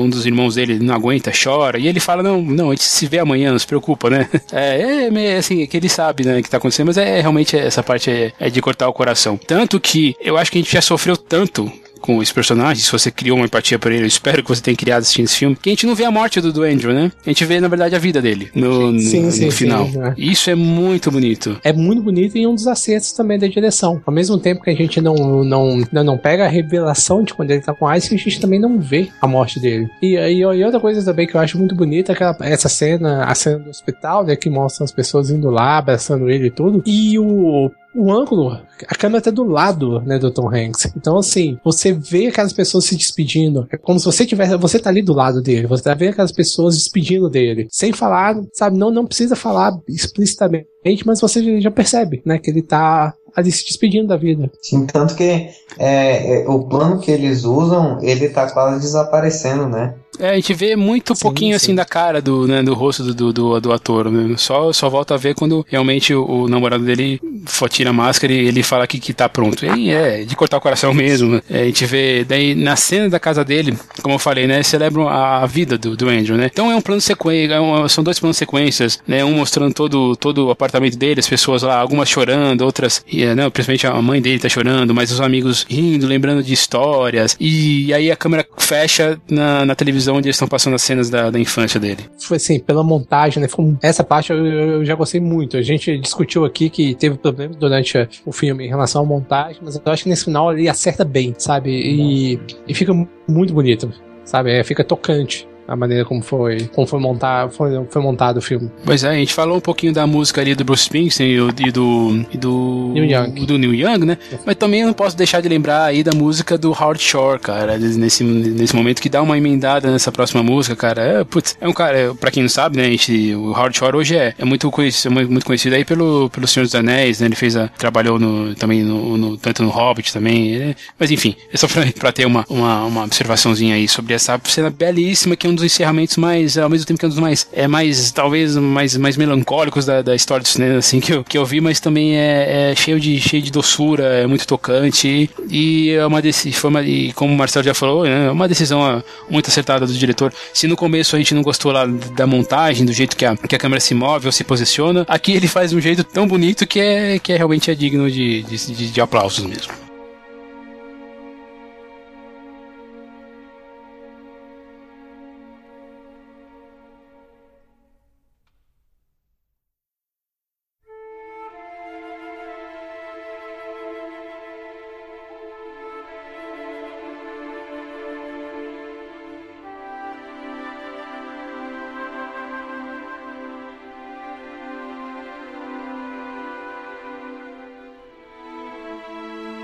Ok, então, estamos terminando aqui a nossa conversa sobre Filadélfia, um filme tão, tão bonito, tão, tão tocante. E eu vou pedir as considerações finais aí. Pode começar seu, Cliff. Filadélfia, até. a- eu confesso que até a, a nossa conversa, eu não achava que ele fosse assim, aqueles grandes filmes pra figurar em, em listas de coisas essenciais que você tem que, que ver do cinema, né? Eu achava que era um bom filme, mas bem longe de ser um clássico incrível, imortal da história do cinema. Mas conforme a gente foi conversando aqui, aí eu mudei a minha opinião acerca do patamar desse filme. Eu considero agora ele realmente Olha que interessante. Olha um isso. clássico, sim. A nível de sim, você precisa assistir. E por, por algumas questões que a gente pontuou aqui. A, a primeira delas é realmente é uma história muito linda. O Jonathan Demme conduz ela magistralmente com a direção dele, os ângulos de câmera, a escolha de como a passagem de tempo é contada. A omissão de, desses fatos mais trágicos da vida do protagonista, isso é realmente algo muito legal. E também porque ela, é o filme é uma bandeira, né? Não é, não é panfletário, pelo menos eu não creio que seja panfletário, aliás, é até panfletário na, na medida certa, e é, e é uma bandeira para não só mostrar o mal e o cenário do vírus HIV numa época que ele era praticamente um desconhecido, mas também para desmistificar, para abrir a cabeça da população, os olhos da população, para mostrar, ó, os homossexuais eles são pessoas como a gente e eles não têm culpa dessa doença que até o momento ser atribuída a eles, é, isso pode acontecer com qualquer um. Então, ele é, é importante por isso, por mostrar que a AIDS é um perigo, que você tem que tomar cuidado, você tem que se conscientizar e também por se conscientizar de, ó, ser homofóbico é uma idiotice. Até pela própria trajetória do personagem do Daisy Washington, a gente percebe isso. Ele começa todo conservador, homofóbico, no final ele já vai simpatizando com o cara tal, chora lá, na de certa maneira, no, no leito de morte dele. Então, pô, é, é um libelo à tolerância, né, eu diria, sobre esse filme. Ele é essencial, ele é especial, ele é sentimental, e se você não assistir esse filme, não sentir nada ou não refletir sobre nada, então, rapaz, desiste da humanidade que você não deve pertencer a ela. Entrega a carteirinha de ser humano, né? É, Pois é. Você será rebaixado no Campeonato Mundial de Seres Humanos.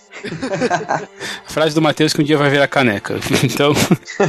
e você, Marcelo? Ah, cara, é. Bom, o Cliff falou, muito bem, né, cara? É até legal ele ter comentado isso, dele ter mudado de, de opinião. E, e assim, ah, o Philadelphia, estruturalmente, eu acho que ele tem problemas ah, que a gente discorreu aqui ao longo do cast, tem alguns proble- problemas de linguagem, ma- mas eu acho que ele é tão forte em relação à mensagem que ele se propõe passar, é um retrato de uma época que assim, era algo muito desconhecido e visto com muito preconceito. E se você pensar que, mesmo assim, no, no início dos anos 90, é, muitos famosos morreram de, de AIDS. Pega no Brasil Cazuza, que foi em 90, Fred Mercury, né? Talvez o maior cantor de todos os tempos, né? Um dos maiores vocalistas da história.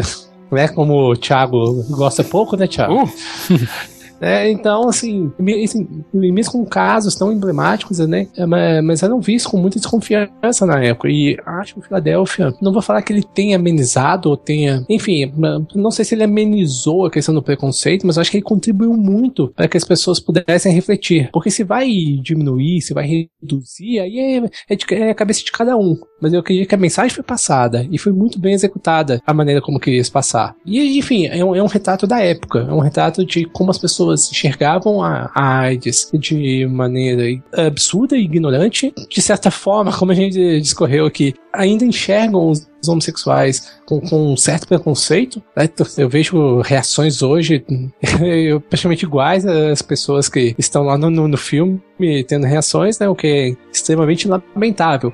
Mas enfim, é um, é um bom filme. É um filme que vale a pena ser visto e revisto e recomendado pela, pela importância histórica que ele tem. Enfim, curtam esse filme. Curtam esse filme e que vale a pena ver. E se você tem amigos homofóbicos, amigos que têm problema com preconceitos, né? Que primeiro você não deve, deveria ter esse amigo, mas enfim. Tô... fa- faz parte. Mas recomende esse filme pra eles. Re- Recomendo, acho que pode, não sei se vai mudar a cabeça da pessoa, mas eu, eu acredito que possa fazê-la pensar. E você, Matheus? Eu acho que esse filme fala sobre duas da- das doenças mais sinistras, assim, é, é, mais avassaladoras e que infelizmente ainda não tem cura, mas que numa boa notícia tem tratamento, que são a AIDS e o preconceito, né? No, no fim das contas, se eu fosse fazer uma analogia assim, eu posso pensar que, é, é, como a gente falou no cast, a gente tem problema com alguns aspectos da direção, mas a gente não chega dizendo que a direção é um lixo. A gente tem problema com alguns momentos da, da edição, da montagem, mas a gente entende que a montagem não é um lixo. E eu acho que o filme fala muito sobre isso, né? né, de você é, é, se propor é de você entender que o cara, por estar tá naquela situação, ele não é um lixo, sabe? De você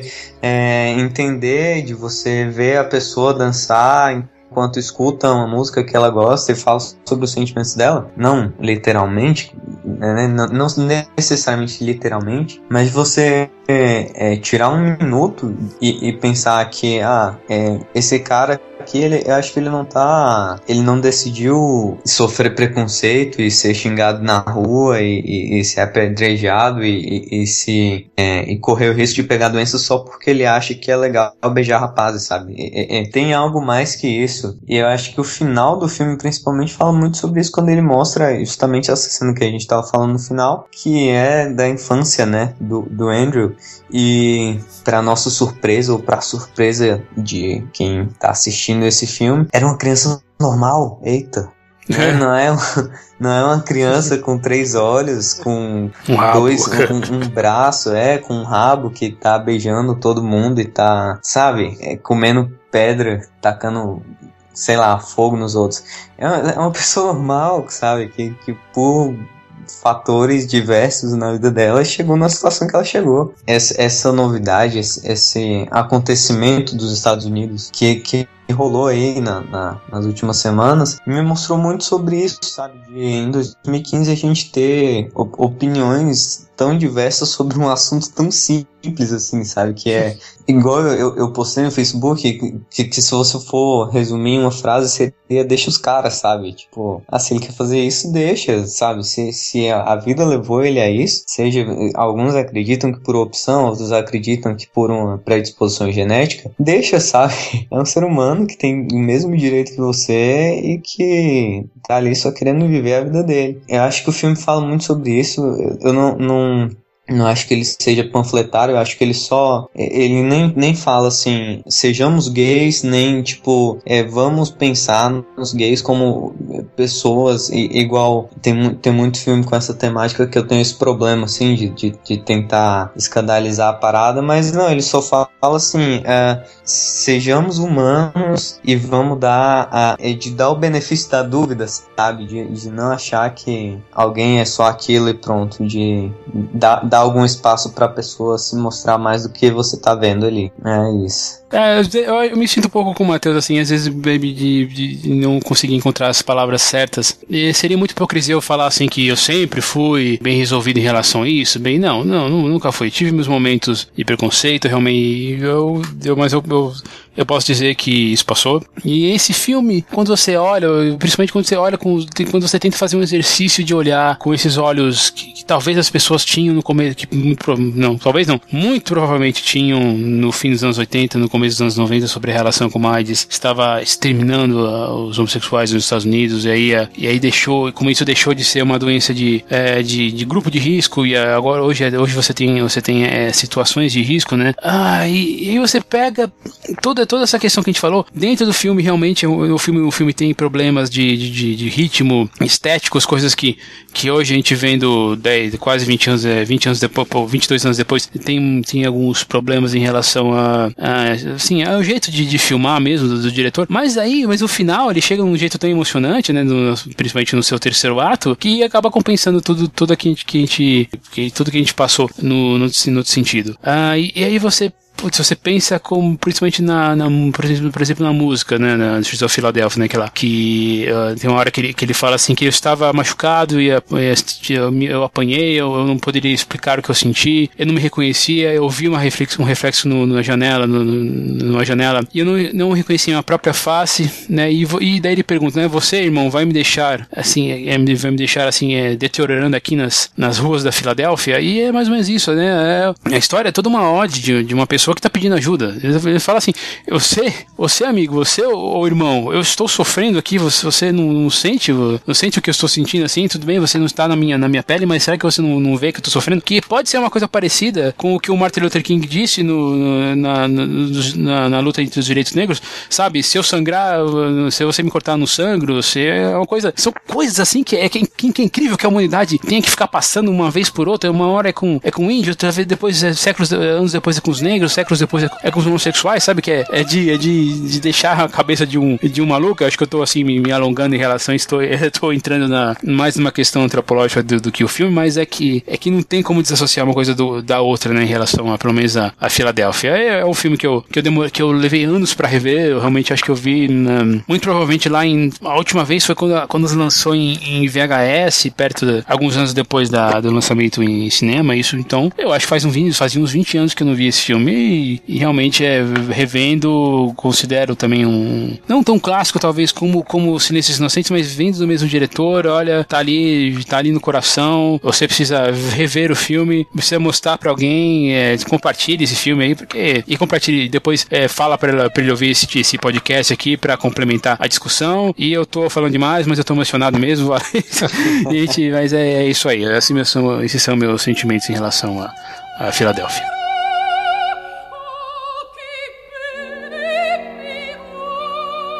Então é isso aí, gente. Aí, muito obrigado por vocês terem participado mais uma vez. Cliff já, já, já, já assinou aí a, o contrato em duas vias, que Não, é, é, o Cliff esquece, né? Como... Ele já faz parte, já. É, comprar em car... o passe dele. É isso aí, comprar em cartório, em cartório, né? Depois não esquece de mandar para mim aí com assim, autenticar em duas vias a assinatura, beleza? Enfim, e pra você que tá ouvindo a gente aí, o que vocês acham? O que você acha desses filmes? Tem outros filmes que a gente deveria ter falado sobre essa questão? Quais são os seus momentos preferidos do filme? O que vocês acharam da atuação? Tudo isso faz assim, dá, abre seu coração pra gente aí, lá no, você pode fazer isso lá entrando na página, nossa página, antignocinema.com, procura a postagem desse último Tigcast, que é o, que é o 98, também pode fazer isso por e-mail no contato arroba antignocinema.com, na nossa página no Facebook, fb.com barra cinema, pelo grupo fb.com barra grupos barra cinema, também estamos no Google Plus, no Instagram, siga a nossa lista lá no Spotify com as nossas músicas, também temos nossos perfis pessoais aqui na postagem no Twitter, se quiser abrir a carteira pra gente, pra gente poder manter manter esse site aqui de pé, faça isso lá pelo Patreon. Tem valores desde 1 dólar até 15 dólares, sendo que esse valor de 15 dólares você consegue participar aqui com a gente se você, você fez a, fazer a participação a partir de três, três doações consecutivas. Mas, de novo, o seu feedback é o nosso pagamento. Então, se não puder fazer isso, se você já ajuda a gente compartilhando, curtindo, dando, Google, dando o joinha lá no o mais um no Google Plus, compartilhando também no Twitter, espalhe aí, eh, espalhe esse programa aí para as pessoas poderem ouvir junto com você. E para encerrar a música, encerrar o cast, eu tenho que tocar essa música linda do Bruce Springsteen, que é Streets of Philadelphia, da própria trilha sonora de Filadélfia. Então é isso aí, gente. Muito obrigado uma vez por ter ouvido a gente e a gente se vê semana que vem, hein? Tchau. Falou! Pessoal, até a próxima.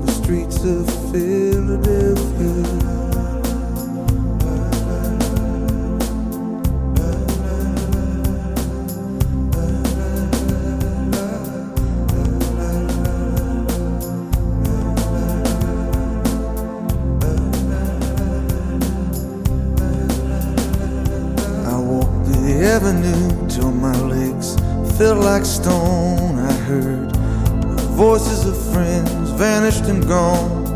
At night I could hear the blood in my veins, just as black and whispering as the rain on the streets of Philadelphia.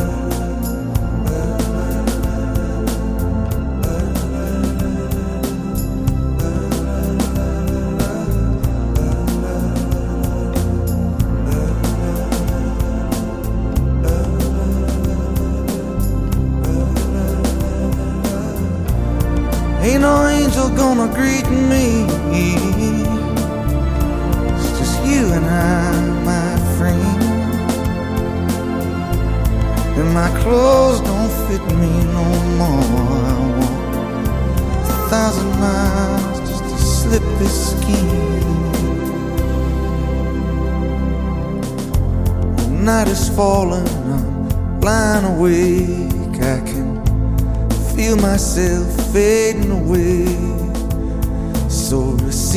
Brother, with you, faithless kiss, or will we leave each other alone like this on the streets of Philadelphia?